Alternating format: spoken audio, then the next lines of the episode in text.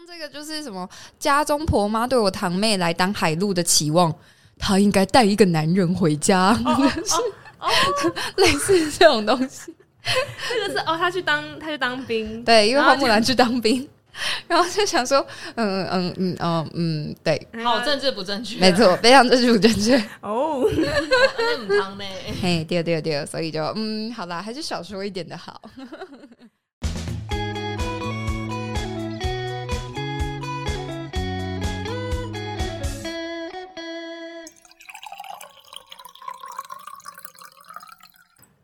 欢迎回到文学手摇影，大家好，我是小黄，是天武，我是阿玲，嗨，阿玲，好，我们今天要来聊一聊这个大家耳熟能详的花木兰，但行前有一个警语，就是衷心提醒大家，千万不要在车上跟长辈们一起听这一集，这样。对，长辈可能会觉得就是礼崩乐坏啊，价值观坏掉。对呀、啊，这样先不要，先不要，我们友善温馨提醒一下大家，这样好了。那如果大家做好心情上充分准备，我们就一起进到花木兰的世界。那我会蛮好奇，就是大家是有看过花木兰动画的吗？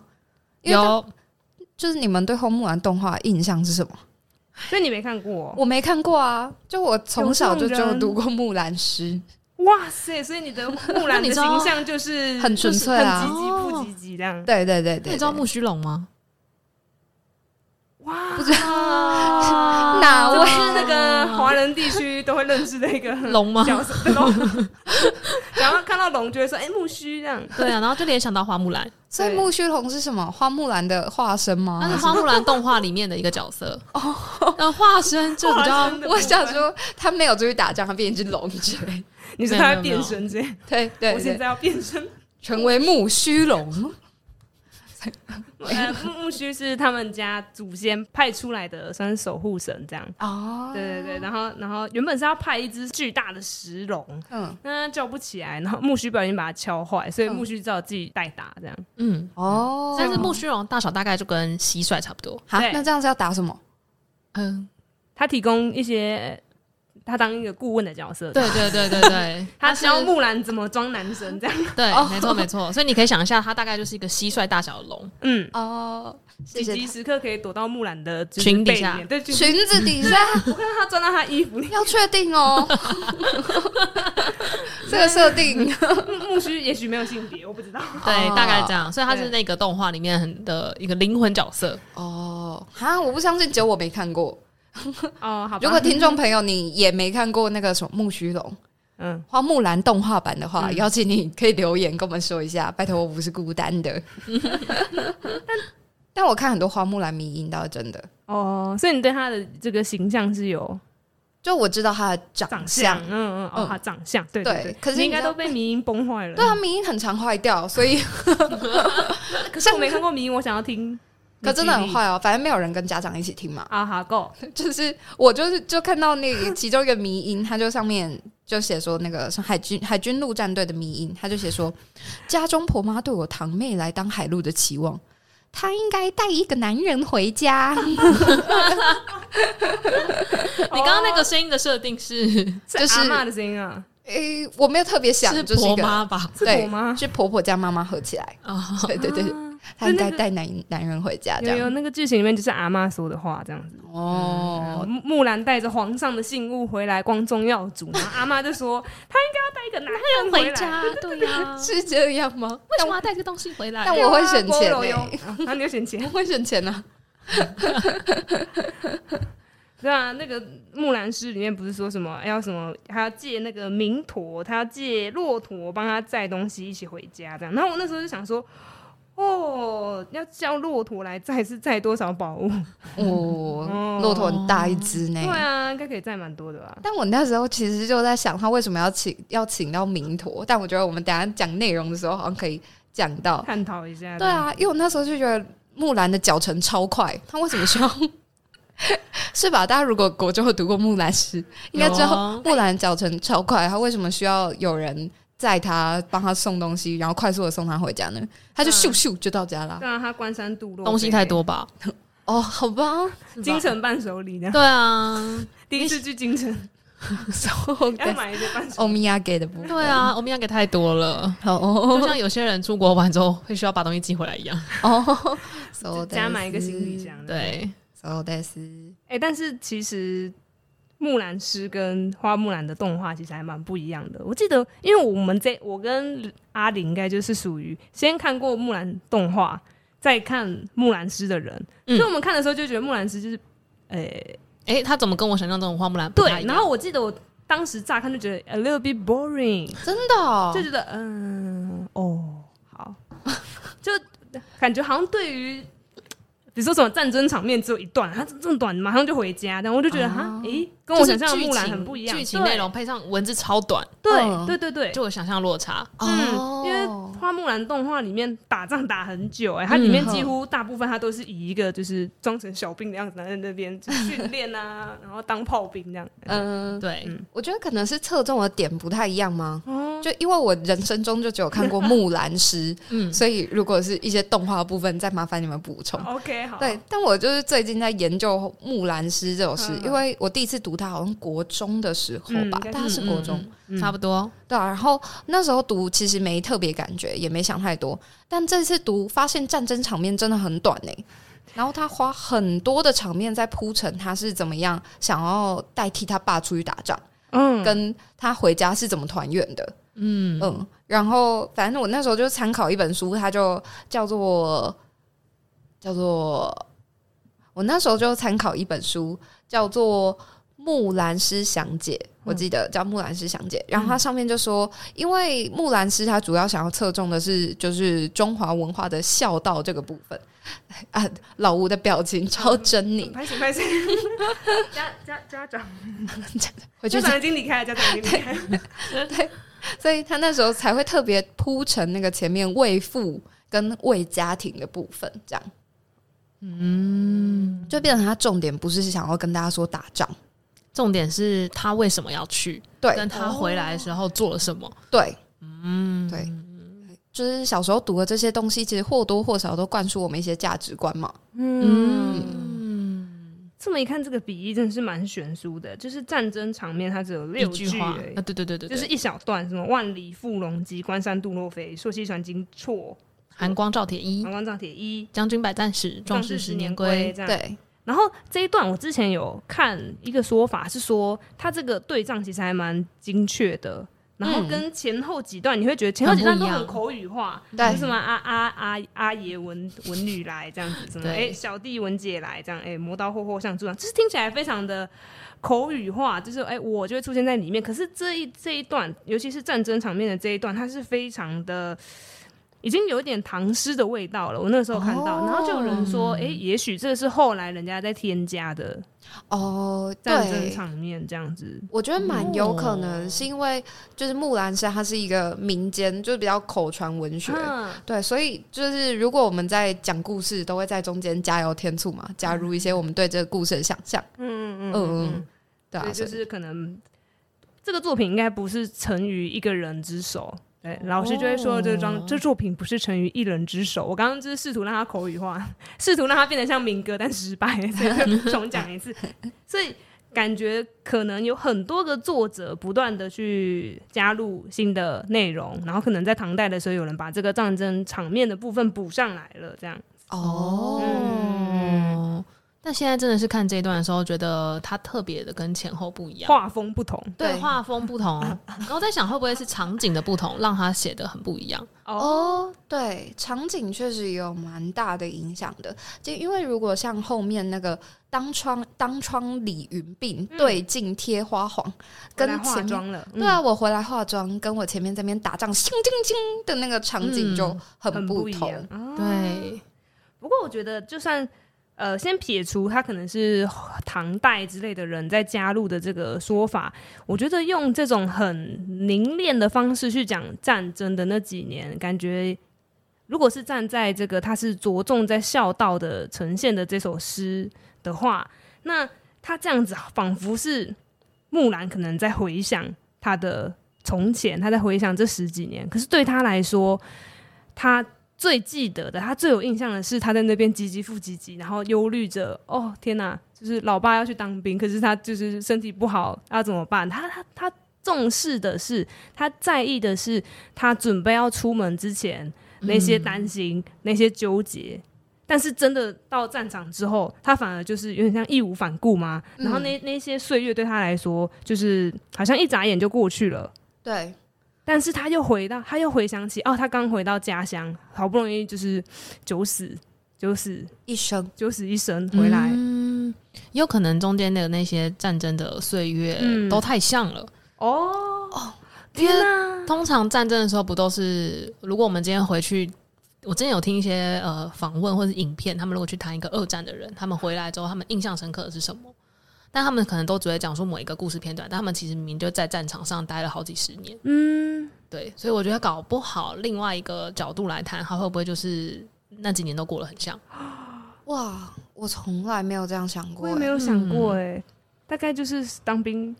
一直都在做重复的事情，啊、然后觉得很烦的那种感觉。拔草，然后再拔草。我刚刚原本想说，还是不要讲拔草。我相信国军会有改变，对，国军会会有改变的，我蛮相信，一定会的。对对对对，对啊，就像是我自己想回想，我以前在念书，嗯，就你不会对于，就是我们可能在念呃求学期间，你念书的时间应该是最长的，对。但其实你现在叫我回想，我以前国小、国中、高中印象深刻的，我觉得不会是念书的画面，嗯，它可能是一些我跟朋友出去玩哦，老师讲的笑话，对对对对对对对，对我来说的那个呃习以为常的日常，并不一定会出现在我的就是记忆当中。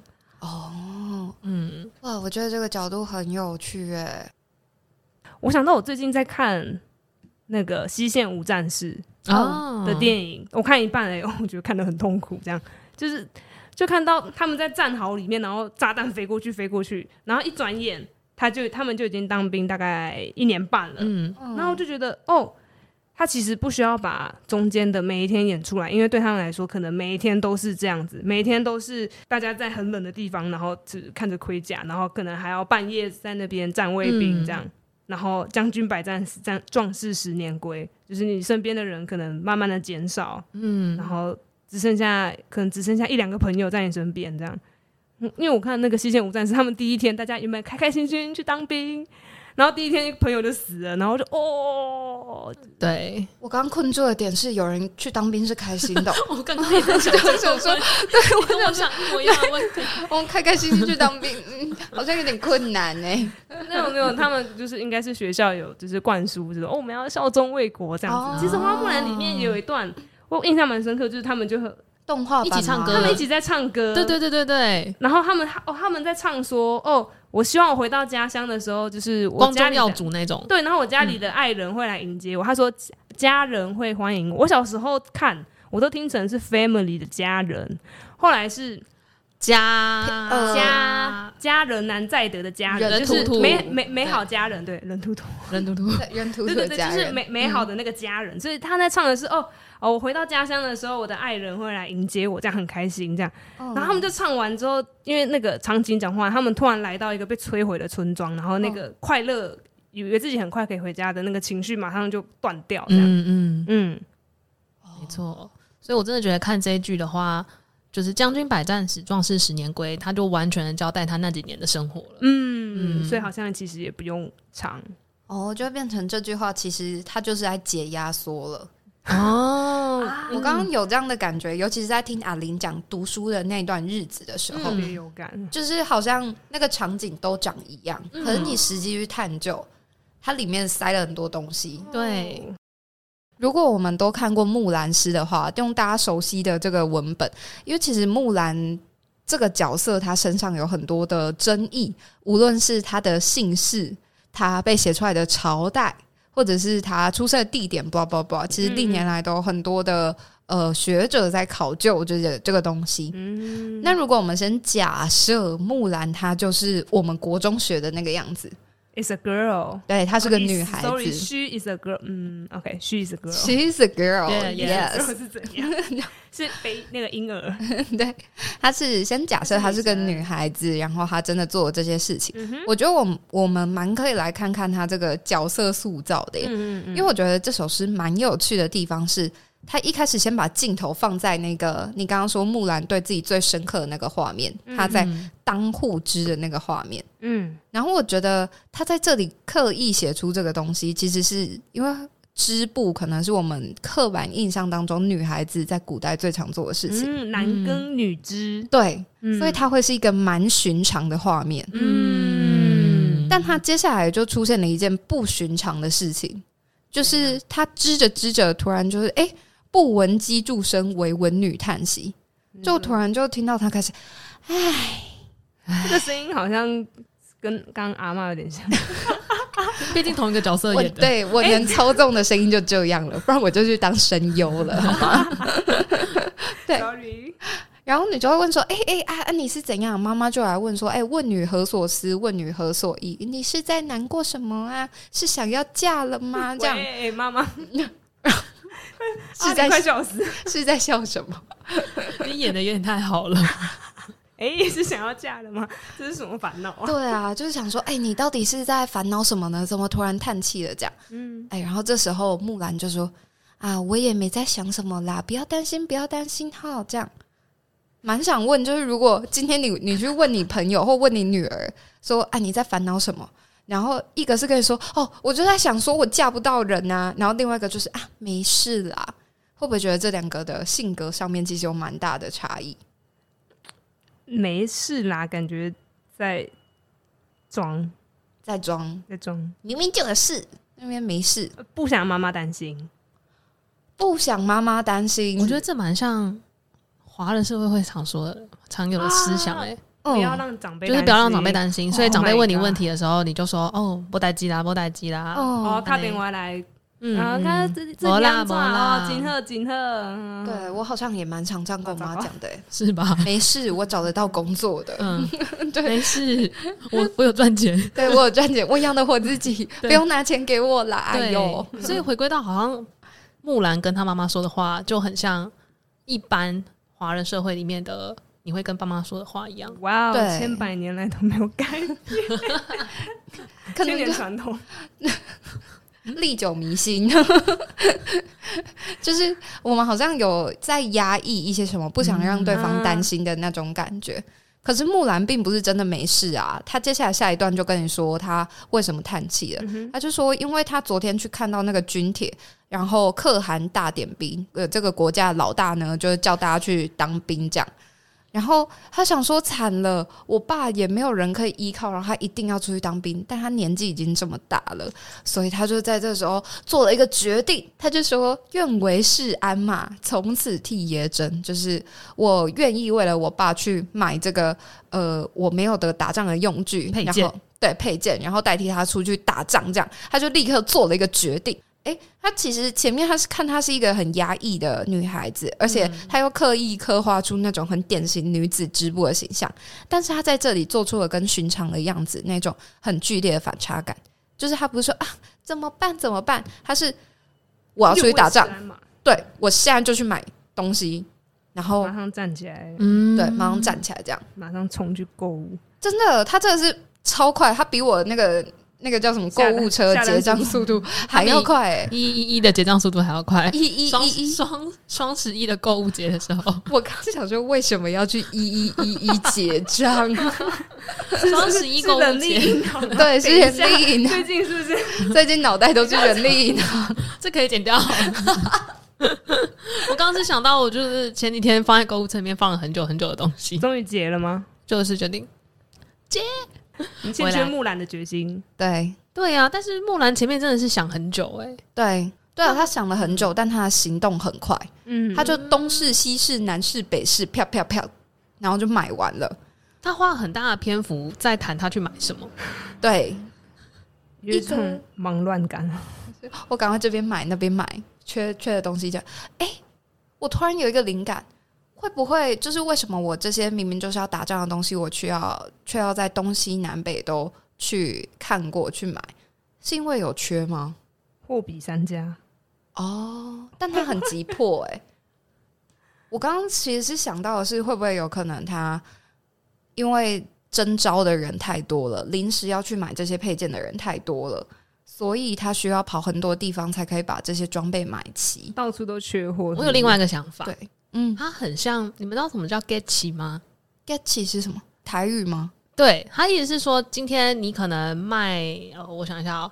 今天假设你是卖家具家具的店，你可能就会集中在一个地方哦。然后或者是你今天是像我那天经过一个卖锁的店，然后一排都是卖锁、相机街，对对，相机街、音响街，对。所以我觉得可能在那个年代里面，你今天要呃假设卖马的地方就是东东市，对，就那个地方专门就在马的，会让我们可能因为古代的时候，你今天在某一个地方买什么东西，会大家记忆力更方便。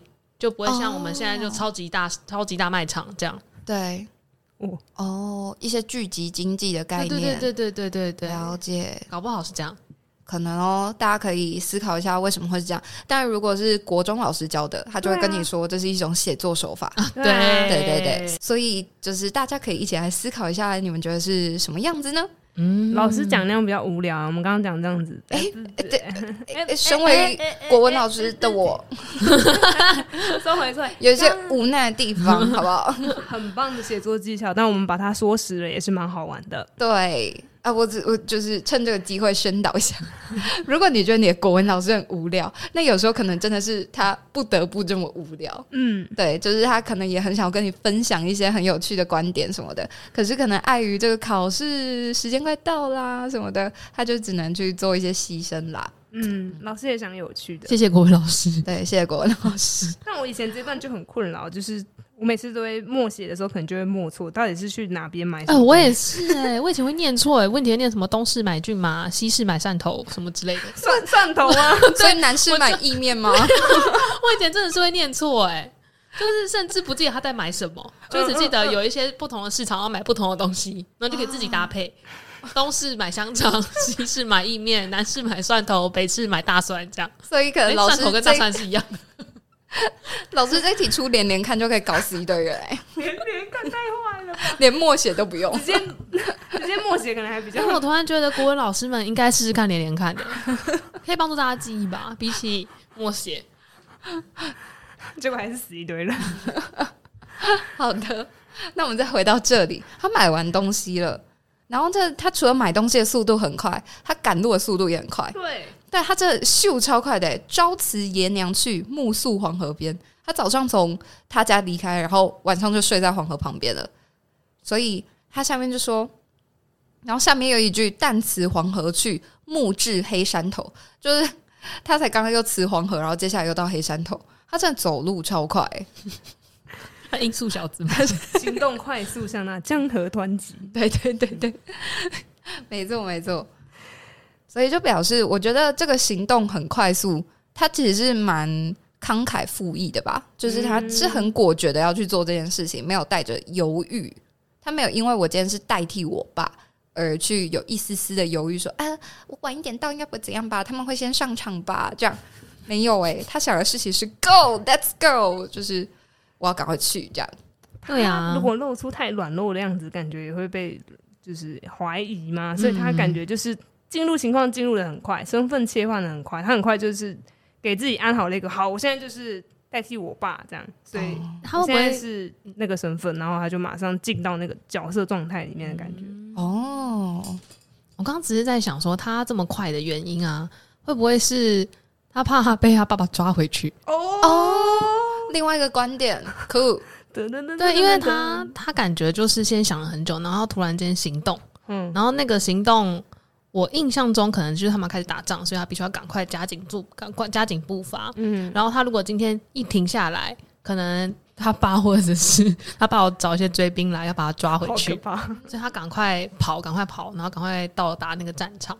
哦，这也是一个观点，嗯，就蛮有趣的。他后面写到不闻爷娘唤女声，所以他就是不想要听到他们讲话，就不就头也不回，赶快冲。我刚刚是想说，是另外一个观点，因为你刚刚在讲说他赶快避免他爸妈 把他抓回去。我就觉得，哎呦，天天但不要恐怖。那我想到的画面是那个动画版的花木兰，就一九九八年的那个动画版，它是晚上是下打雷下雨，然后就把他们家马牵出来，然后就趁他爸妈睡着的时候就冲出去，这样，然后就是他牵他们家马哦，他，他没有去买马。他们家本来就有马，哦、他也他也骑马去没人那边，哦，又不一样了。好，哎，对，反正就不一样。但但我觉得刚刚看这个《木兰诗》里面，感觉他是有跟他爸妈告别的妈？他说“旦辞爷娘去，然后暮宿黄河边”。对，所以他那边的“不闻爷娘唤女声”，感觉爸妈是一个是一个想象，也哎，有可能是想象，然后也有可能是爸妈在离别的时候跟他说：“啊，你赶紧。”多注意哦，哈，拜拜，慢慢慢慢走，哎，不能慢慢走，要快快走，这样就快快走了，这样子。然后就觉得跟你刚刚想的是怕被抓走，我自己想的，我自己读的看法是，他在回想说，哦，我的爸妈他们刚刚这样子离情依依，可是我不得不走，这样子，嗯，虽然很舍不得他们，可是他现在就是要进入那个要为国效忠，要代替爸爸的那个角色，嗯。坚决的角色。对，我刚刚在看那个“不闻爷娘唤女声，但闻黄河流水鸣溅溅”这一段的感觉，反而会更像是，呃，我现在住在黄，我现在睡在黄河旁边了，所以我再也听不到我爸妈跟我说，就是晚安，木兰啊，木兰晚安这样呢。就是我反而听到的声音就是黄河流水的声音，就听不到父母的声音这样。嗯嗯嗯。嗯嗯黄河流水鸣溅溅啊！黄河的，谢谢老师。黄河流水鸣溅溅，这题会考。OK，对对对，这题会考，没错，这题一定会考，一定会考。这个怪读音一定会考。鸣溅溅，对。但我觉得你刚刚讲到黄河流水鸣溅溅这一段啊，它其实，它其实这个你是可以看到那是。北地的风光，北地就是就是中国，你可能可以把它切成北方跟南方两种不一样的风景的感觉。那以前大家在学地理的时候，可能就会看到是什么，哎，黄河流域，然后到什么河套平原之类，那边可能就是会有很多的飞沙这样子，然后是草原，就它那个风景的感觉跟。江南这种水乡泽国的感觉是很不一样的，我觉得这一点其实好像也反映在同一个时期南北方不一样的民歌里面，就是在木兰诗它流传的时间应该是在魏晋南北朝的那个南北朝，那它是属于北朝民歌，但是那个时候的北朝民歌其实也有流传到南方，所以我们现在读的很多北朝的民歌是在那个时期传下来，然后南方的人用汉字。把它写定下来的，或者是可能也可能也有翻译这样，反正他是把他们这样子抄写下来。那这两者的风格其实就蛮不一样。你就跟南方的民歌比较起来，你就觉得北方的民歌，我自己个人比较喜欢北方民歌，因为南方民歌大部分都是小情小爱这样，然后很喜欢用谐音哦，对，最喜欢谐音了，对，就是而且那些谐音就是会跟南方的东西是有关的，比如说因为有很多荷花，所以就会有莲花。莲子，然后他们就说什么哦，我莲子怎样怎样，但是那个莲呢，其实可以谐音成可怜的怜，爱怜的怜。对，哦、那那个可怜爱怜，它其实就是可怜，其实就是可爱的意思。所以他在讲莲子的时候，嗯、那个子代表的是你，所以莲子就是爱你，爱你，爱你。对哦，所以莲子就是。爱你，对对对，所以他可能就是一首诗里面，他就会讲说：“哦，我现在正在采荷花，然后采到莲子，怎样怎样。”然后就是你就可以想象，就是很多的谐音这样哦。然后然后情歌，大家就自行套路各种什么情歌精选这样。以后别做朋友，对周周星哲，哎，谐音真的很强哎，对啊，流传千年的东西，好棒哦。所以他们就是用很多双关，然后行，然后呃感情蛮哎感情就是。用一些谐音婉约的表现，这样，但是相对的来说，嗯、北方呢，他就会蛮多讲一些，呃，很壮阔的风景。比如说，不知道你们有没有听过，那个时候我以前国中老师就有补充啊，你们有听过那个《敕勒歌》吗？就是敕勒川阴山下，天似穹庐，笼盖四野，天苍苍，野茫茫，风吹草低见牛羊。我听过后面，嗯，对。然后我我我也超爱这首的，然后我就觉得哦，这个风格很壮阔，就让我想到他讲说，呃，但闻黄河流水鸣溅溅，然后那个壮阔的感觉，其实就是因为他他是那个地方的作者，他看到的风景，他写出来的东西，当然就会跟南方那种 婉约、那种谐音，不好意思，扭捏的感觉很不一样。哦，嗯、所以有南北的差异，没错。然后在情歌上面的差异，就是也会有一些有趣的差别。就是北方的民歌也真的是用词蛮质朴的。我记得我之前有看过一一句是，那个应该是男生的口吻在说，他要说阿婆不嫁女，哪得儿孙报？就是好口语哦。对，这很九一一，就是。嗯哎，嗯，哎，嗯，嗯，啊，剪掉。他就他意思就是说，哎、欸，那个，就他可能跟他隔壁阿婆讲话，哎呀，阿伯，你这个女儿不嫁过来，不嫁给我，你怎么可以抱得到孙子呢？赶快嫁给我，这样。不一定要嫁给你啊，奇怪、欸，对啊，为什么是你？什么强迫的意思？对，反正就是这种超级大直白的这种大直男，不是啊，我是直白啊。哎、欸，这样我们这也是跟那些名差不多，很政治不正确。对，然后就觉得，哎、欸，就是北朝的那个直白的风格，跟在讲描写那个风景的壮阔，其实也有在《木兰诗》这首民歌里面做一些展现。嗯嗯，风土民情真的差很多。对，嗯，不用谐音，直接来这样，嗯、直接来。嗯，那我们可以回来看一下，就是。因为前面就不闻颜良唤女生，然后他就就是出去打仗了。然后打仗的部分其实就是我们刚刚讲到的那个解压缩。嗯，打仗的那段时间就是将军百战死，壮士壮士十年归那边快速的，就是很短暂，但是又解压缩的那个情景描写。嗯，然后打完之后，他就回来见天子了。所以他归来见天子，天子坐明堂，哎、欸，然后就帮他升官加薪啊，发财了，发财了，发财，白金奖。这时候呢，那个天子就问他，可汗就问他说：“哎、欸，你要什么啊？”然后木兰就回说：“木兰不用尚书郎，愿借明陀千里足，送儿还故乡。”这样，哎、欸，我觉得这边特别的地方是他说“送儿还故乡”，他在这里还没有进行一个角色切换。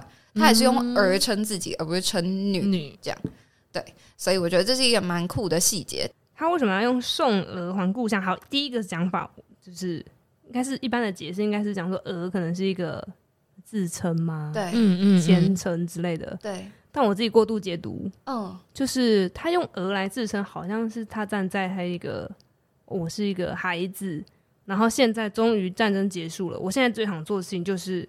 回到我父母的身边，回到家里。哦，所以这个儿是呃，儿子女儿带出那个背后有父母、有家人这件事情的称呼。呃，对，这是我自己过度解读，蓝色窗帘。哦，嗯，也是一个观点。那我觉得应该是第一个啊，没有，我我想那个课本注释应该会是说儿。自称对，应该会是这样。那我们也开始解读啊，反正送儿还故乡。如果我们今天用木兰的心理角度想，就是对，赶快把我送回我爸妈旁边，当那个小儿子，呃，当那个小孩子。嗯，对对对对，嗯，对，刚刚的读到的味道是这样。嗯，然后这个时候呢，他就回家了。对，他就回家了。然后这个回家，他爸妈就听到说：“哎呀，他这时候切换成女喽，颜娘闻女来。”他回到爸妈来，对，他不是闻而来，因为他在这边女永远是女这样，所以自己清楚。对，颜娘就文女回来了，然后她就出过相扶将，就是他们就互相扶持走出那个就是城郭这样。然后他姐也听到说：“啊，妹妹来了，所以我赶快整理一下我自己。”啊，弟弟问着哦。大家最常用这句话：“ 小弟文姐来，磨刀霍霍向猪羊。”猪羊好衰，对，就突然就被宰了，这样。对，所以他前面这边想要特别表现的就是：哎、欸，我全家举家欢腾，我光宗耀祖，我开心的回到他们身边，这样会以你为荣。对，他们就以我为荣。然后这时候呢，回到家里面的木兰也开始就是开火东吕门。他这边用我，嗯，他不是用女。也不是用儿，嗯，他在这边回到他自己，嗯、开我东阁门，坐我西阁床，脱我战时袍，着我旧时裳。他这边节奏是超超快的那种，嗯、开坐脱着，哇，理贴，就快速的用这些动作去整理他自己，嗯，然后结果他就这样子漂亮的走出门之后，然后看到伙伴，伙伴就皆惊慌说：“哎呦，要许我这十二年都不知道你是女的。”嗯，所以伙伴跟他一起回家，哎，对啊，为什么？同乡一起是被征召出去的吧？哦，所以他们是什么乡的聚集？就是那个当兵，大家也会同梯的同梯的同梯的就会一起在一个地方搭游览车，然后啊被载过去，然后放收放假的时候，大家就去啊啊被载载回来，收假一起啊再去集合。那感情很好哎，对啊，这是同袍同袍，真的对。然后就觉得哇塞，木兰要多猛才可以这十二年不知道她是女的。他多武装他自己，对啊，男子汉。不认输，没错。所以最后一句就逮到了，对，他就说：“雄兔脚扑朔，雌兔眼迷离，两地。双两兔。两兔。傍两兔傍地走，安能辨我是雄雌？”嗯，没错。然后就结束了这首诗，这样。嗯，我觉得这后面的这个结尾。还蛮有趣的，我记得我国中看的时候就觉得是在攻三回，丢丢丢，嗯，蛮棒的结尾是在攻三回。好，但是我觉得他这个比喻其实还蛮有趣的，因为大部分的动物其实你乍看你是没办法知道它是雄的还是雌的，尤其是长得蛮相近的那种。你说狗狗，你其实如果没有看到，没有从后面看，你可能只看它的头好了，你可能看不太出来它是公的还是母的。对。然后啊，你就撇除什么狮子有公狮子、母狮子的这个差别。你说老虎，你有办法一眼就看出它是公的还是母的？好像有点困难。他用这个动物界好像有点难直接辨识说这是是雄的还是雌的，就是这个事情来做这个比喻，我觉得这个收尾还蛮粗鄙的。哦，嗯，我现在在重看的时候有这个感觉，国中是看不懂啊，动物看我们也是一样啊。啊。哦这个是人类，这样对他们就知道我们是人类，他们根本不知道我们的性别。就是如果动物看木兰，动物也不知道木兰是男是女啊。哦，对啊，我们谈到木兰，它究竟到底是男是女？嗯，诶，不知道。对啊，嗯，因为我嗯，最后面感觉是他伙伴是看到他穿女装之后才发现，You're a girl 这样子，所以他是按照社会文化的衣裳去辨别。对对对对对，在古代那个男女的衣服是很不一样的，这样对。所以，我们回到动物的角度来看，我们今天都是一只兔子。我们今天都是一只兔子。我们看木兰，好像也没差哈。对，对，他就是一个人。狼啊，嗯，对。所以我们开始被就是社会。制约说，哎、欸，穿裙子或穿某一些衣裳的人，嗯、可能是某一个性别，嗯、所以我们才开始去辨识说，哦，呃，长发是女生，短发是男生啊，他剪剪短发，所以他是男生还是女生，分不出来。哎、欸，我现在走在路上，因为我最近剪短发，我走在路上真的会被叫弟弟耶。说，Hey，you come on，不知小黄。是女郎，对啊，安能辨我是雄雌，对不对？欸、所以她只是穿换了衣服，然后什么贴花黄，哎、欸，对，当窗理云鬓，对镜贴花黄，花黄是那个就是头上的一个那个呃额头上的那个，可以放在眉间的那种小花片，这样。对啊，嗯，所以他是透过这一些东西才知道哦，You're a girl，耶，Yeah. 对啊，但他他他的他的同伴们好像。有点迟钝哎，但我突然脑洞大开，怎样？会不会根本在打仗的那个才是真实木兰的性别？就也许木兰根本不是女生呢、啊，哦、他也许是从头到尾都是个男孩子，是个可爱的男孩子哦。性别角色认同，对啊，他可能性别角色认同是 I am a boy 之类的，但是可能从小爸妈把他养成女孩，对啊，这还是蛮有趣吧？如果反转这个，这个我们对于木兰很自私的一些想象。哦，或者他本来就想当男的，对呀，嗯，好像也不错吼，对啊，不然他干嘛在军在战场上那么帅？哎，果果果决从军，我是个女孩子，我也可以很帅，对吧？对啊，嗯，对。那我之前就读到一篇文章，就我朋友借我一本那个《木兰与麒麟》这本书，然后那个作者就有一个主张说，哎，会不会花木兰？就他去做一些考究，会不会木兰根本就不是女生，然后也不是汉人，对，男男子汉。不认输，不是女生，也不是汉人，对，会不会其实就是这些一个一个原因，是因为就像我们刚刚说那个口传文学一直都是累积下来的，他可能我传到这里，我加了一些我的东西。嗯，对，就是就是他可能透过这些呃不同的文本的考究，然后去发现说，哎，可是木兰这个用语也许不一定是汉人这边传出来的，哦，他可能是别的民族的人。哦，就像刚刚讲的，他是合在一起的。那个南朝那边用他们汉字来把北朝民歌翻译写定，他可能听到这个人的名字是木兰，对，然后他就写木兰，对。但木兰这两个字看起来就是“兰”这个字听起来是很女性化的名字的，对，在古代的时候，“兰”通常用在女性身上，这样子。但是也许木兰这个名字在北方，它这个声音代表的并不是那两个字，它可能有别的意思，这样。对，嗯，这件事情可能是有可能的。哦，难怪，因为我想说。他的伙伴，他的伙伴讲的话是“同行十二年，同行十二年，不知木兰是女郎。”我想说，哎、欸，啊，可是他听他名字啊，不就知道他是木兰了吗？哦，因为动画版他还要改名字，动画版他改叫花瓶。哦，对，花瓶。花瓶 哪一个平啊？平安的平哦，我想说 他叫自己花瓶，谐音梗，谐音梗。我想我也想变花瓶呢。花瓶，他他的男生的名字是花瓶，所以他的伙伴跟他上司就叫他花瓶这样。说的是，可是这边他讲的是，哎，同行十二年，不知木兰是女郎。如果他有取一个男生的名字的话，那应该说，哎，同行十二年，不知花瓶是女郎。对对。但他用的是木兰，对，所以表示说他在军中里面名字也是木兰，没有化名。嗯，对。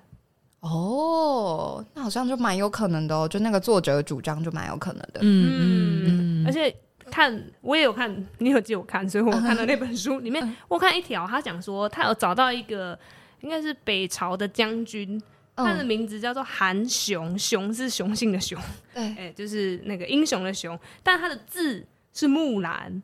就是花木兰的木兰两个字。哦，然后他就讲到说，呃，那个韩雄这个人，他是他算是也是北方的，可能是鲜卑啊，或者是反正就是游牧民族，所以他他可能本来有一个游牧民族的那个语言的名字，但是他们通常可能会取个汉名，但他们的字通常会保留他的游牧民族的那个名字，所以也许这个韩雄。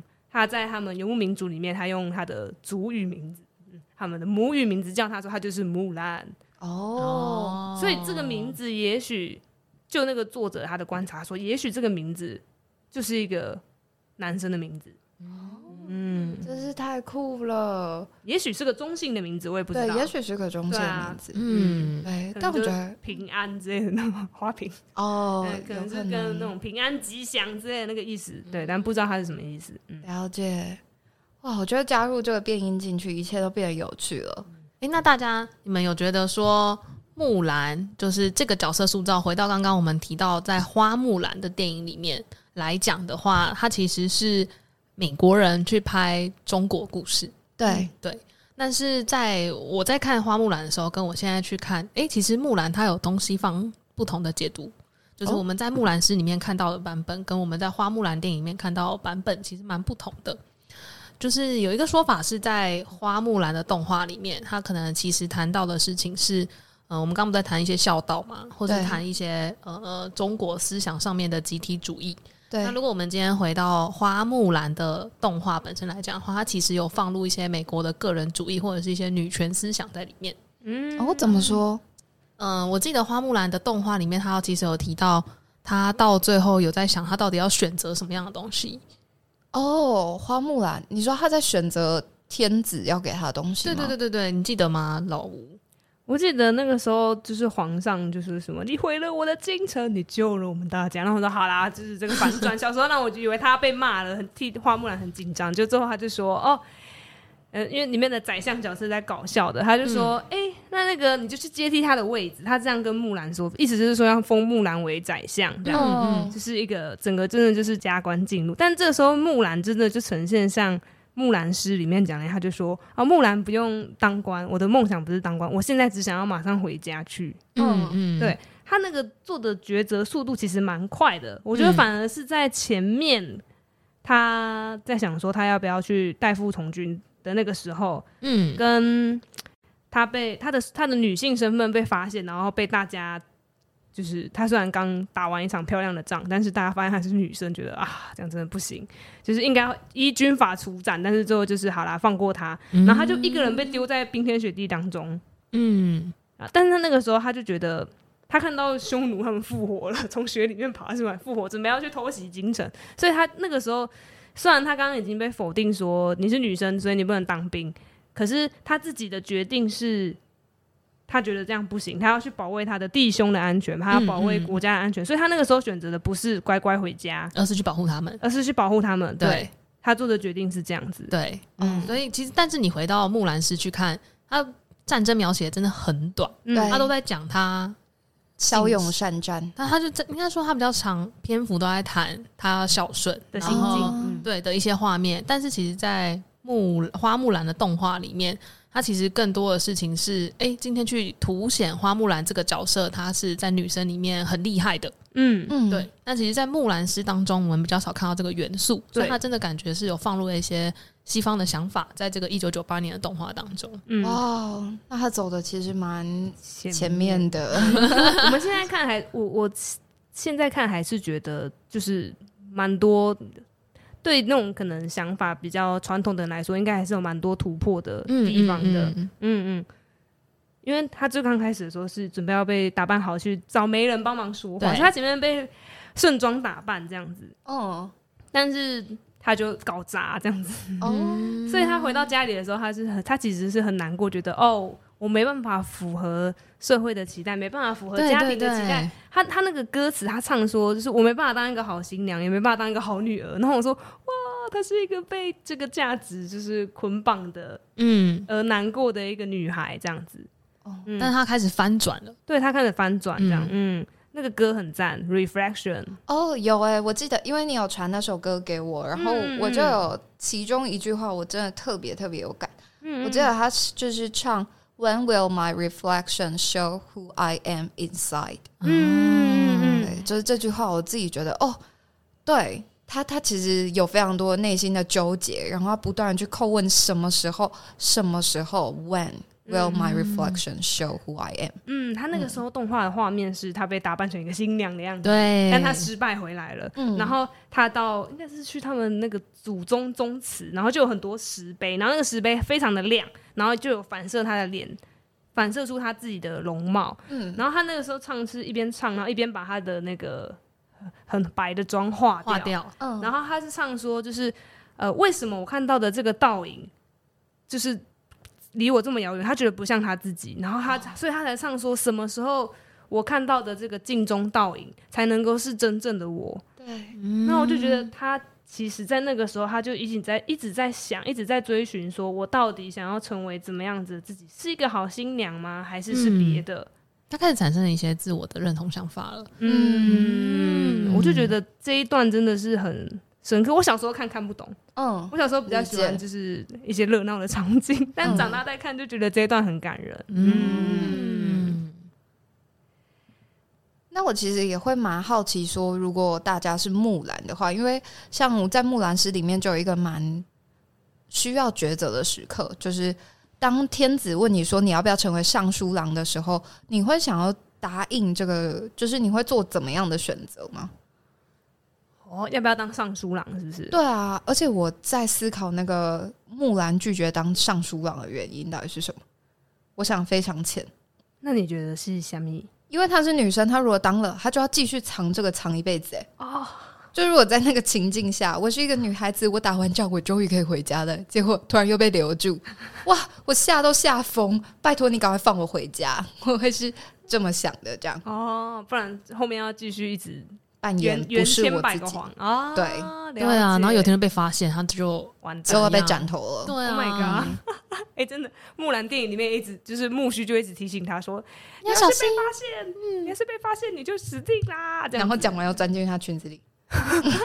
衣服，衣服，衣服，当然他蛮照顾他的，还要帮他煮粥，对对对，帮他帮他提洗澡的时候帮他提防有没有人来，这样子，好棒哦，是吧？是暖龙，对了，是暖龙。好，为了他觉得可以看一下，啊，好啦，都蛮可爱的，记得要看中文版，中文配音还还蛮不错的。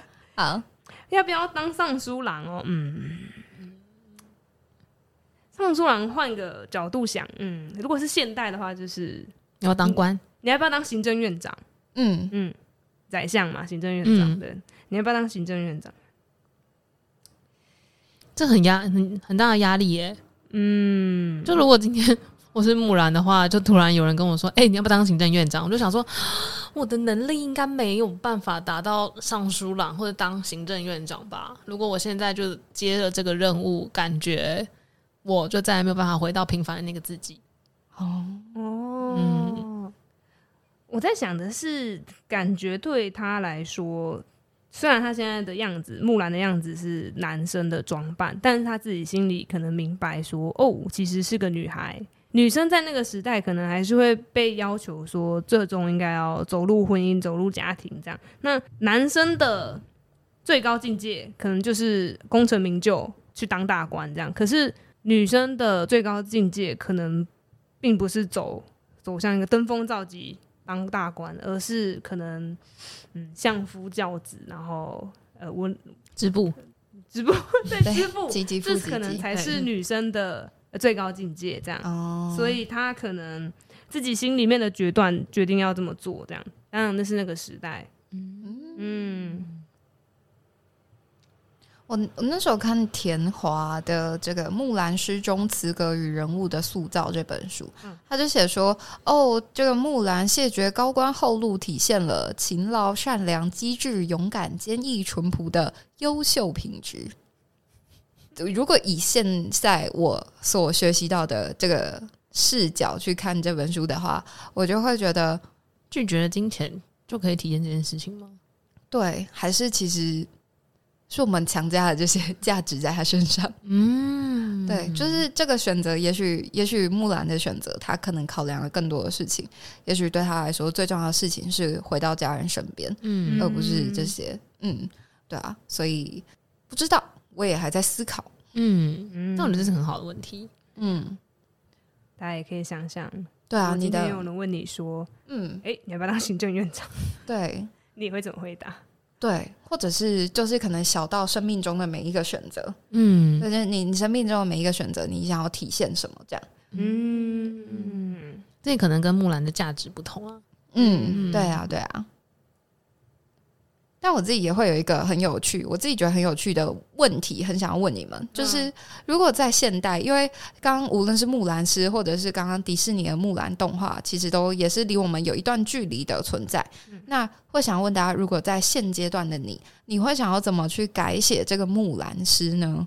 嗯，我自己觉得其中的那一句，在一开始的时候，他有说到说：“阿爷无大儿，木兰无长兄，愿为施鞍马。”从此替爷征，我就会很想要问阿爷无大儿，木兰无长兄，意思是说他爸没有儿子，木兰没有哥哥，就因为这样子，所以木兰要去代父从军。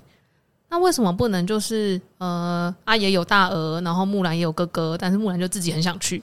哦，因为在这首诗里面，其实木兰有弟弟，对，可能他弟弟很小，所以他就没有办法。但他有姐姐，对。哦，对，姐姐怎么不是去带父从军的那位？对啊，为什么是他？所以这个呃，一定是在可能在那个年代或者在古代的时候，那个儿子大儿子要肩肩负的责任，他才会因此让木兰做这件事情。那我就觉得，如果从一个现代的性别平等角度去看的话，就会觉得哦，我真的不太觉得这句话好像可以被更改。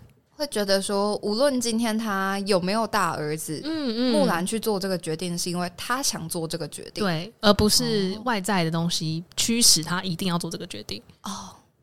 哦，懂。嗯，你这样子讲，让我想到说，因为木兰他是北方人嘛，嗯，我想到说，也许他们家里面，可能他自己自小，他可能就喜欢武术之类的，他可能自己本身就蛮喜欢施展拳脚、骑马、射箭之类的，因为。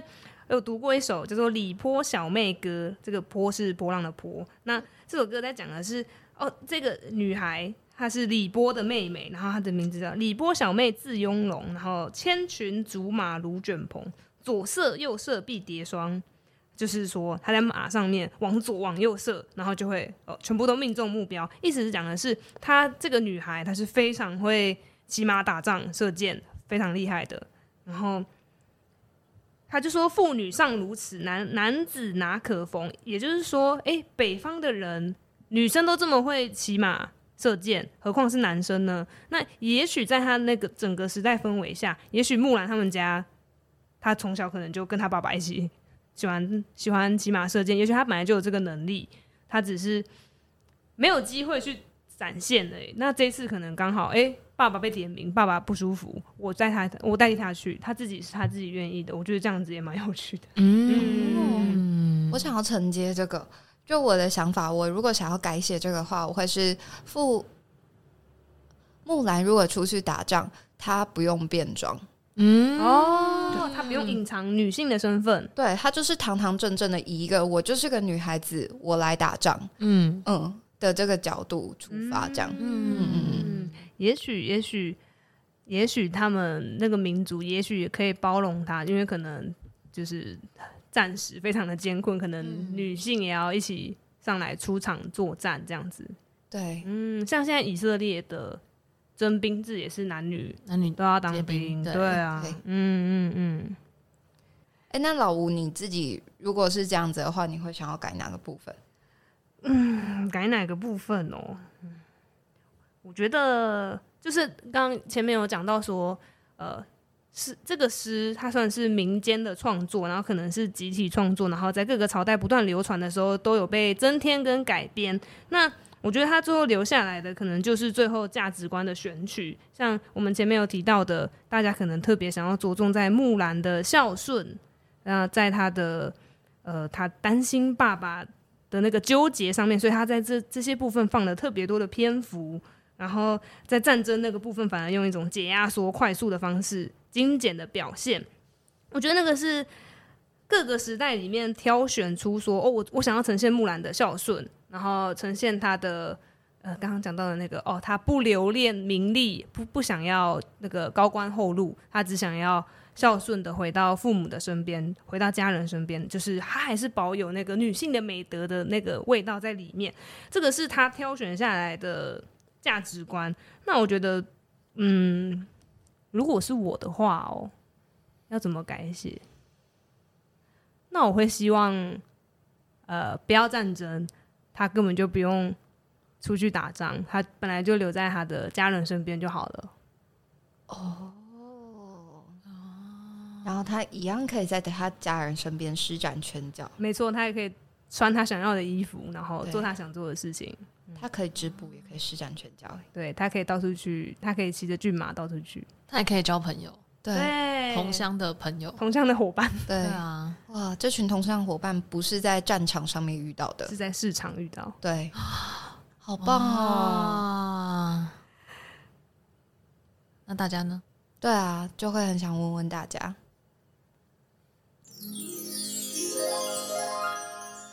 灵魂的叩问。